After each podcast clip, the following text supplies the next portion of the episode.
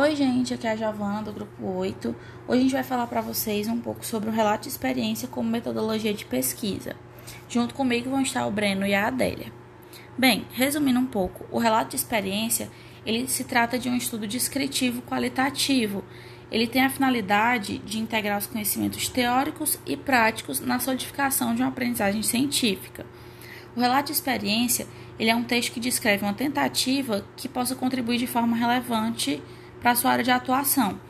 Ele é a descrição que um autor ou uma equipe fazem de uma vivência profissional. Independente de texto ou não, essa vivência é válida, desde que ela contribua com a discussão, a troca e a disposição de ideias. É, um relato de experiência, ele traz as motivações e metodologias que foram utilizadas para as ações tomadas e as considerações ou impressões que a vivência trouxe para aquele grupo ou autor no final dessa experiência.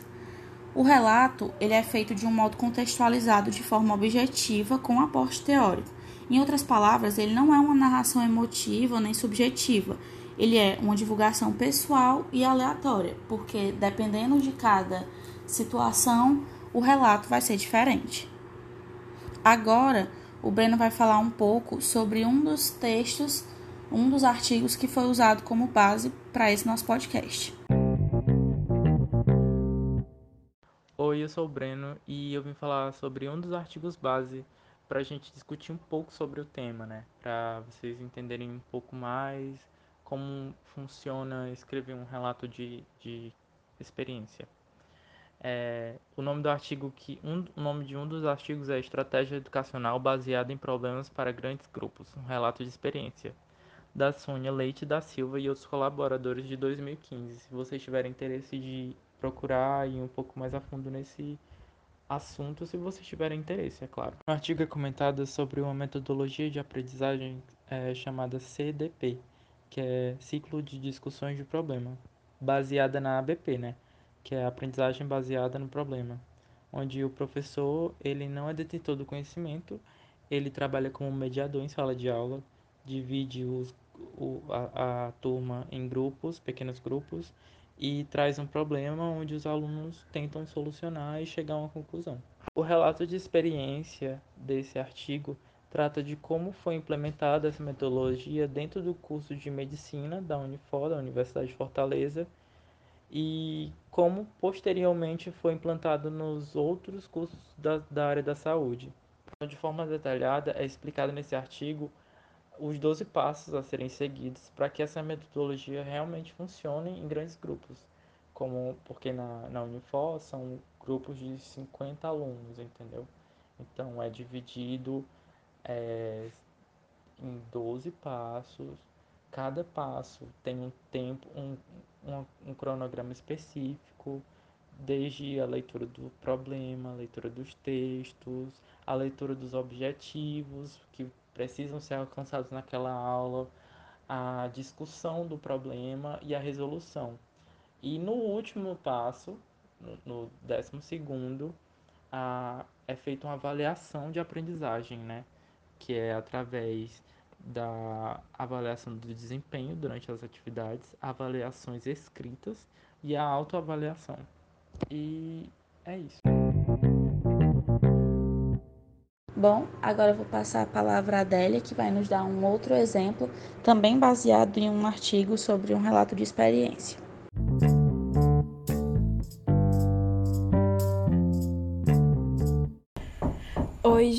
Gente, meu nome é Adélia e como foi visto anteriormente pelo Breno expondo um relato de experiência, também vou mostrar um artigo que se chama Alfabetização Digital para Professores na Educação Básica, um relato de experiência, de Josilaine de Souza Silva e colaboradores.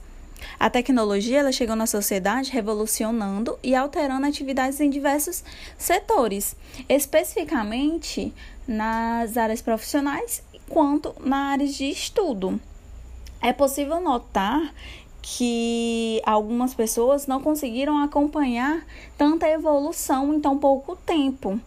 Então, podemos colocar em vista que a inclusão digital, ela não é somente oferecer computadores, mas também oferecer condições de autonomia e habilidade para compreender e usufruir dos meios digitais. E o projeto, o projeto de extensão alfabetização digital dos professores, ele surgiu baseado em duas pesquisas, de Alves 2015 e Santana 2014, na qual Alves analisou que o nível de conhecimento em relação à tecnologia entre as escolas públicas e privadas, que as escolas de ensino privadas obtiveram uma maior facilidade para o manuseio dessas tecnologias. Já no segundo gráfico, ele pôde analisar que as escolas da rede pública de ensino, tanto rede estadual como municipal, que são as que estão mais carentes em relação à capacitação na área da tecnologia. O principal objetivo do curso realmente foi alfabetizar os professores e os técnicos administrativos das escolas municipais de Floresta, Pernambuco, para o uso dessas tecnologias de informação e comunicação em sala de aula. O curso ele totalizou 32 horas, tanto de aulas teóricas expositivas como práticas, utilizando além de computadores, data shows e materiais didáticos, apostilas e artigos científicos. A experiência relatada por eles foi que apresentou tanto pontos positivos quanto desafios no processo dessa formação tecnológica docente e a necessidade de promovê-la continuamente para que se torne mais amplo e a inclusão digital como uma nova metodologia de ensino. Bem, gente, quanto à aplicabilidade e à coleta de dados adequados, como vocês puderam observar no relato de experiência, como já foi dito que em outras palavras, não é uma narração emotiva e sim ela é uma divulgação pessoal e aleatória, a aleatoriedade se mostra aí que dependendo de cada relato de experiência, os dados são diferentes, as coletas são diferentes e a aplicabilidade também varia. Então, finalizando é isso, nós da equipe 8 agradecemos vocês por terem escutado nosso podcast sobre o relato de experiência como metodologia de pesquisa e até a próxima.